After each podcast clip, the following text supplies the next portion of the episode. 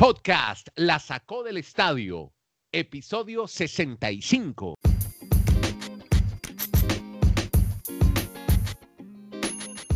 Hoy es lunes 7 de octubre de 2019 y los estamos invitando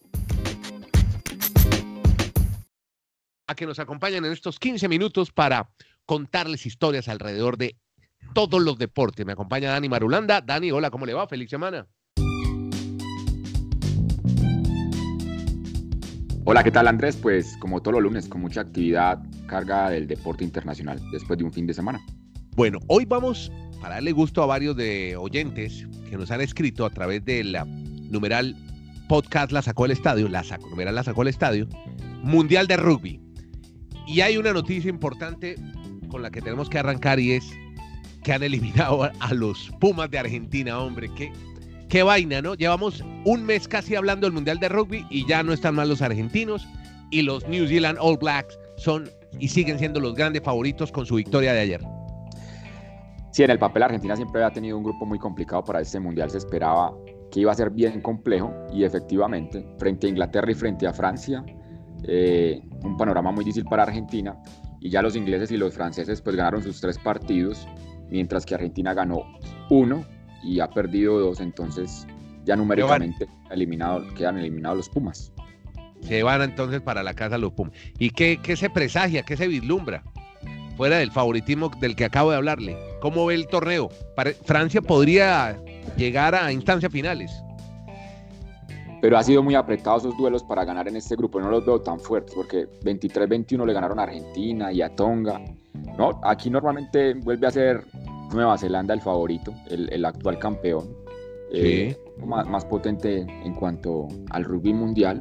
Porque si uno, ve, uno ve el ranking mundial, Andrés, y Nueva Zelanda sigue siendo el número uno. Sí. Gales está en el puesto número dos, los ingleses también están muy fuertes. Y uno veía que, por ejemplo, Argentina para meterse entre los ocho, pues por algo en el ranking mundial está en el puesto 10. Así que en, cierto sentido había mucha ilusión para los argentinos, pero también había la certeza de que era muy complejo pasar ese, ese grupo. Bueno, vamos a hablar ahora de deportes americanos. Tenemos, estamos en las series divisionales, en los playoffs del béisbol de las grandes ligas, donde hay varios, varios hechos que comentar este fin de semana. Y una, un poco lo que hemos venido comentando en estos podcasts de cómo, cuál es la característica de los juegos de béisbol durante este año 2019, en esta última temporada. Primero, hablar de la victoria de los Dodgers, que anotaron siete carreras en la sexta entrada y le ganan a los Nacionales de Washington. Sí, y hoy ya pueden, hoy podrían ya clasificar a la final de la Liga Nacional. Si vuelven a derrotar a los Nationals allá en, Washington, en la capital de los Estados Unidos, partido que se, efectuará entre esta tarde y noche en el horario norteamericano. otros que otros que podrían pasar son los Bravos, que han remontado en la novena entrada y le han ganado a los Cardenales de San Luis, pese a las lesiones y muchas rachas y decepciones que han tenido, siguen preparándose para el gran momento este equipo de los Bravos de Atlanta. Sí, los Bravos de Atlanta con la opción desde hace 18 años, desde el 2001 no pasan a una final de la Liga Nacional y están a un juego de, lograrlo. Después de perder siete series divisionales de manera consecutiva, usted imaginará entonces la expectativa que hay en estos días en Atlanta Country. Sí, mire, lo que le hablaba de las características del juego, que lo leo en varios eh, diarios americanos, en la revista Sport Illustrated, tiene que ver con ¿Cuál es la característica de los partidos de béisbol de hoy? Partidos largos, extensos, como el que se vio este fin de semana entre los Yankees y los Mellizos, 4 horas 15 minutos, entre dos equipos de mucho poder ofensivo, dominado por muchos honrones, muchos boletos, muchos ponches. La defensa eh, ha sido superflua frente al trabajo del lanzador y del receptor. Y son eh, partidos donde se, se contabilizaron 5 honrones, 14 bases por bola, 13 lanzadores y apenas 15 hits. Esa es la característica, eso es lo que veremos, ese es el modelo presente del béisbol. Dani, ¿usted que ve más béisbol que todos nosotros? Esa es la actualidad del béisbol. Por algo se batió el récord de cuadrangulares en esta temporada. Mm, usted ya lo había comentado en algunos otros podcasts, el, material de la bola. De pronto ha, ha, generado que se conecten más cuadrangulares, pero también está el otro punto, Andrés también hay muchos ponches, o sea, los lanzadores están lanzando a tal velocidad que también es difícil a veces para muchos conectar. Entonces, por ejemplo, uno ve el caso de los tienen a Cole, este fin de semana logró 15 ponches que es la tercera cifra más alta en un, en un, juego en la historia de los playoffs. Y también ve uno la actuación de Justin Verlander con los Astros de Houston, así que tanto de lo uno como de lo otro uno podría mencionar. Bueno, entonces la bola ha favorecido a la defensa y al ataque. Bueno, ¿qué otro resultado se me queda de.? Bueno, ya mencionamos los tres juegos más importantes en el béisbol. Vámonos con eh, fútbol americano, hombre, que veo muy destacado en el, en el Today de NBC. La victoria sorpresiva de los Colts de Indiana y la derrota de Mahomes, sorpresiva, ¿no? Nadie lo esperaba, Dani, en el mejor juego del domingo. Sí, fue la sorpresa porque, pues, para los que apuestan sobre todo, los Chiefs eran el gran favorito. Los Colts anoche derrotaron al equipo de Kansas pero yo creo que sigue siendo un equipo fuerte de cara a lo que va a ser la temporada. A la fecha hay solo dos invictos, el equipo de San Francisco, los 49ers, pero ellos tienen actividad este Monday Night Football y van a recibir a los Cleveland Browns, un partido en el papel complejo, o sea, no son tan favoritos para ganarlo, podrían perder esta noche también es invicto y, quedaría solo el equipo de los Patriots de New England, que es que realmente les ha tocado, además del talento que tienen, pues un calendario con equipos que esta temporada no, no están muy bien armados y por eso se mantienen invictos. Veremos cuando llegue el mes de diciembre si, si todavía estarán en esa función de invictos. Y también se jugó, Andrés, el tema del primer partido en Inglaterra en esa temporada. Recordemos que son cuatro juegos. Ayer se efectuó el primero en Twickenham, que es el estadio sagrado para el rugby, pero también se está jugando ahora fútbol americano. Después vendrán los próximos domingos en Wembley, donde se van a hacer otros partidos y obviamente se sigue enfocando todo ese tema de, abrir ese mercado de Inglaterra para la NFL, ya con cuatro partidos en cada.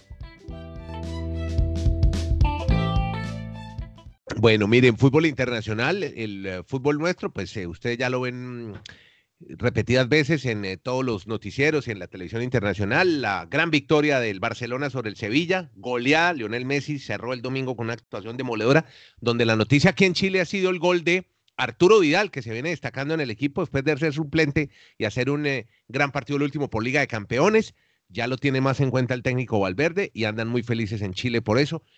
Cosa que no ocurrió con Alexis Sánchez, que no pudo jugar con el Inter, estaba suspendido y su equipo perdió dos goles a uno en Milán ante la Juventus con una magnífica actuación de Juan Guillermo Cuadrado, que además se está ratificando como lateral derecho, ¿no?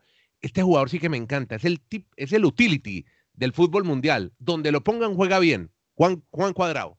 Sí, todo por esa banda derecha lo efectúa bien Juan Cuadrado, pero Andrés, yo no sé si sea muy crítico, pero a mí estas ligas de, de locales del fútbol siempre me parecen tan desiguales que yo no sé, en octubre, en noviembre todavía no pasa nada. Eso podría ponerse interesante tal vez en mayo, cuando van a empezar a disputar los puestos de quiénes van a la Champions League, quiénes van a descender. Porque realmente son torneos. Si usted mira en España, ¿quién es el primero? Real Madrid. ¿Quién es el segundo? Barcelona. En Italia, ¿ya quién es el primero? Juventus. Y el Inter tenía la expectativa de, de mantenerse el primer lugar y pierde el, el, invicto y Juventus otra vez primero. O sea, son ligas realmente que es tanta la diferencia entre unas nóminas con las otras. Muy predecible. Por eso yo cada, cada vez amo más la NFL. Porque hay, ahí sí hay más sorpresas. El factor sorpresa está más presente. Exactamente. Pero obviamente también, se entiende que en América Latina pues el mercado es el fútbol y se destaca lo de Alexis Sánchez, lo de Vidal, lo de James Rodríguez, pero la temporada apenas está por, por eso tiempo de octubre y recordemos que eso termina en mayo. Vea, ¿por qué llamó tanto la atención ese partido de Liga Campeona entre el Red Bull Salzburgo contra el Liverpool, porque casi le empata y casi le gana el campeón. Y un equipo austriaco del que nadie esperaba nada y todos hacían fuerza parte. Es, eso es lo que estaba esperando mucha gente, ¿verdad?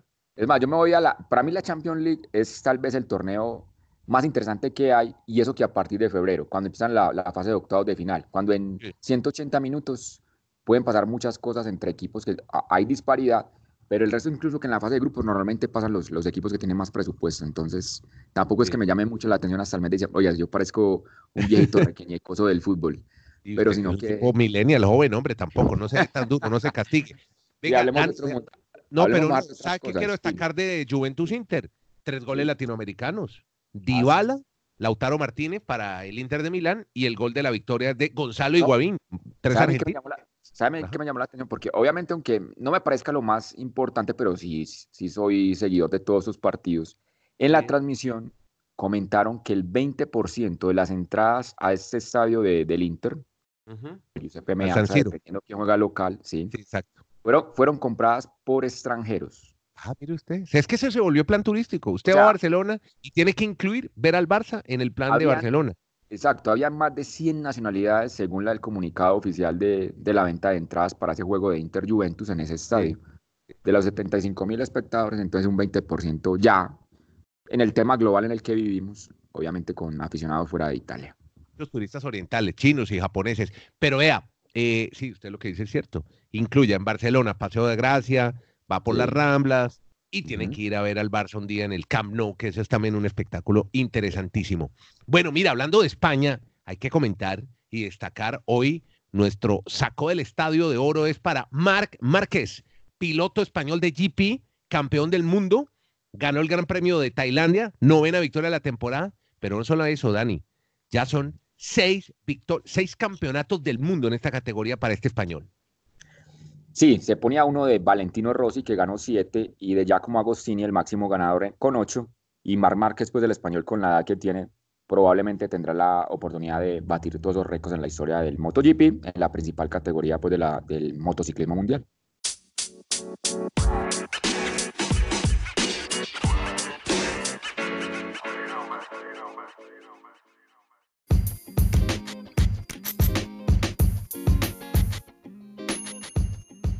Vea, eh, no hemos dicho nada del Mundial de Atletismo. Bueno, no, es que por eso vamos, a, rematar con lo más importante. con lo, claro, porque terminó en Doha, Qatar, y hay que destacar la actuación del equipo colombiano en el 4x400, porque obtienen un, eso sí, un épico, digo yo, para cambiar la palabra histórico, porque nunca antes un equipo latinoamericano había obtenido un cuarto lugar en esta prueba. justamente estamos hablando del 4x400 con Anthony Zambrano como la gran figura de Colombia en este campeonato del mundo de Doha.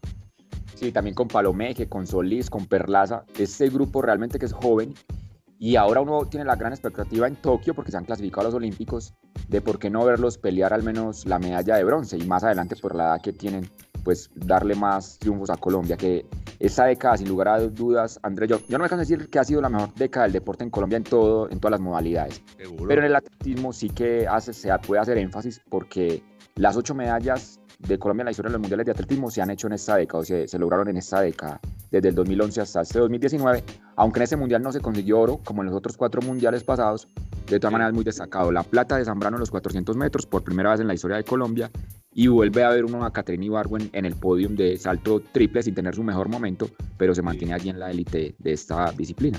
Y ni hablar del excelente momento de Yulimar Rojas, la atleta venezolana que es la reina absoluta del salto triple hoy por hoy y seguramente va a ser medallista olímpica. ¿Y sabe cuál fue el otro dato que a mí más me llamó la atención de este mundial de atletismo? Es el logro de Estados Unidos. Volverá, porque arrasó el, el mundial, ganó 14 medallas de oro, Kenia fue segundo con 5 y Estados Unidos igual a su registro histórico de más, de más triunfos de oro, o sea, más títulos mundiales en, en una edición de, de un mundial de atletismo, con esos 14. Lo había hecho en el 2005, en el 2007 y ahora lo repite por tercera vez en este 2019. O sea, los americanos se volvieron a, a poner el presupuesto de vamos a volver a ser los dominantes del mundo en el atletismo, pues sí lo han logrado.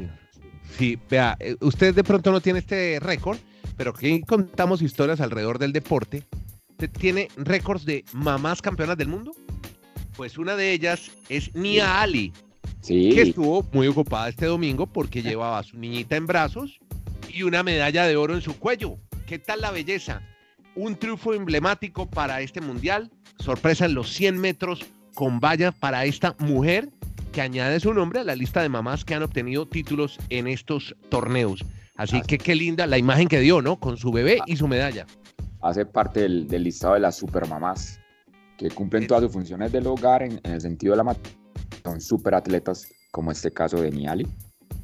No, pero además, eh, ¿a qué hora, Dani? O sea, tienen que entrenar, tienen que estar cuidando a su hija, la casa, eh, estar con el esposo, en fin, una cantidad de cosas. Pues para que eso, muy, eso es muy normal. Eso es muy normal. Las mujeres pueden hacer muchas cosas a la vez. Los hombres solo una. Nosotros no podemos ni con este podcast. Imagínense.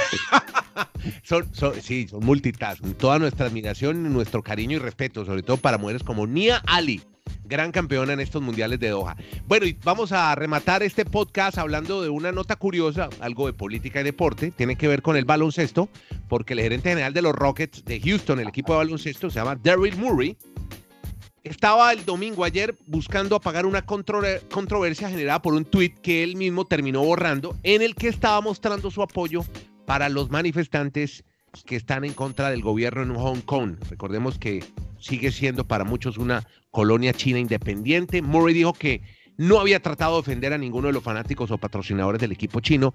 Y ahí sí que hay problemas, Dani, porque este equipo está muy conectado. Tiene una conexión china interesante, el equipo de Houston. Total. total. El ídolo máximo del baloncesto de la China, Yao Min, que tantos tiempos, tanto tiempo estuvo en los Rockets de Houston, pues me imagino que ese señor ya lo deben de estar pasando por la oficina a mirar la liquidación o algo por el estilo. No, y además que es que muchas empresas, el negocio se le puede ir al piso, porque muchos chinos están, eh, eh, tienen negocio justamente con Houston, en patrocinios, en eh, las transmisiones de televisión, los derechos de televisión, y son aliados de los negocios de la NBA. Así que se iba metiendo en un problema gravísimo, tanto que le tocó borrar el... ¿Usted le ha tocado borrar tweets alguna vez, Marulanda? ¿No? ¿Tweets? ¿La ha embarrado alguna vez? Sí. ¿Ha borrado tweets? No. Ah, de pronto he borrado por algún, alguna cifra errada, pero así como por un tema sí. polémico, ¿no? No, ah, dicho, yo creo que aquí, como dicen coloquialmente, el señor está pateando la lonchera. Exactamente. bueno, Dani, por hoy no es más, comenzando semana, y dejemos este podcast por hoy así, ¿le parece? Una última. Y como en el fútbol nuestro, el fútbol latino, también en Estados Unidos despiden a los técnicos cuando no están rindiendo sus equipos. Despidieron al, en la NFL al entrenador de los Redskins de Washington, 0-5 en la temporada. A, a, Jay Gruden, pero eso es porque es noticia. Eso es noticia porque normalmente en la NFL no pasa que en la quinta fecha despidan a un entrenador. Normalmente casi todos cumplen su, por lo menos una temporada. Lo que pasa es que de los cuatro equipos que no han ganado en esa temporada, lo de Washington es lo más llamativo y preocupante y por eso creo que han tomado la decisión desde el día anterior de decirle adiós a Jay Gruden con los Redskins, que tiene un equipo con más talento para que todavía no haya ganado ninguna victoria. Pensé que me iba a hablar de, de la MLS cuando estuvo hablando, me dijo fútbol de Estados Unidos, pero es fútbol. Porque una cosita, Carlos Vela, el mexicano, batió el récord de goles en la historia de la MLS en una temporada, 34 y arrancan los playoffs el próximo fin de semana. Pero un dato llamativo el del mexicano Carlos Vela. ¿Es el que no se puede ver con Ibrahimovic? Eh, sí, tiene, es una, tiene una pelea gastada, ¿verdad? La, rivalidad de los dos equipos de Los Ángeles ahora. Los Ángeles Fútbol Club, donde está Vela, y Los Ángeles Galaxy, a Ibrahimovic. Bueno, con esa información cerramos, pero mire que también es que en Estados Unidos y en los equipos grandes sí creen en los famosos procesos, cosa que no pasa en América Latina, donde si no hay dos, tres resultados en línea, consecutivos, pues van echando al técnico. Por eso es que es sorprendente, como dice Dani, que echen a un técnico en la quinta fecha del fútbol americano. Listo, Marulanda, muchas gracias. Muy amable, gracias por estar en este podcast. 15 minutos alrededor de, contando historias alrededor del deporte. Podcast la sacó del estadio. Dani Marulanda, Andrés Nieto. Muchas gracias, Dani. Listo, Andrés, muchas gracias. Nos reencontraremos mañana entonces.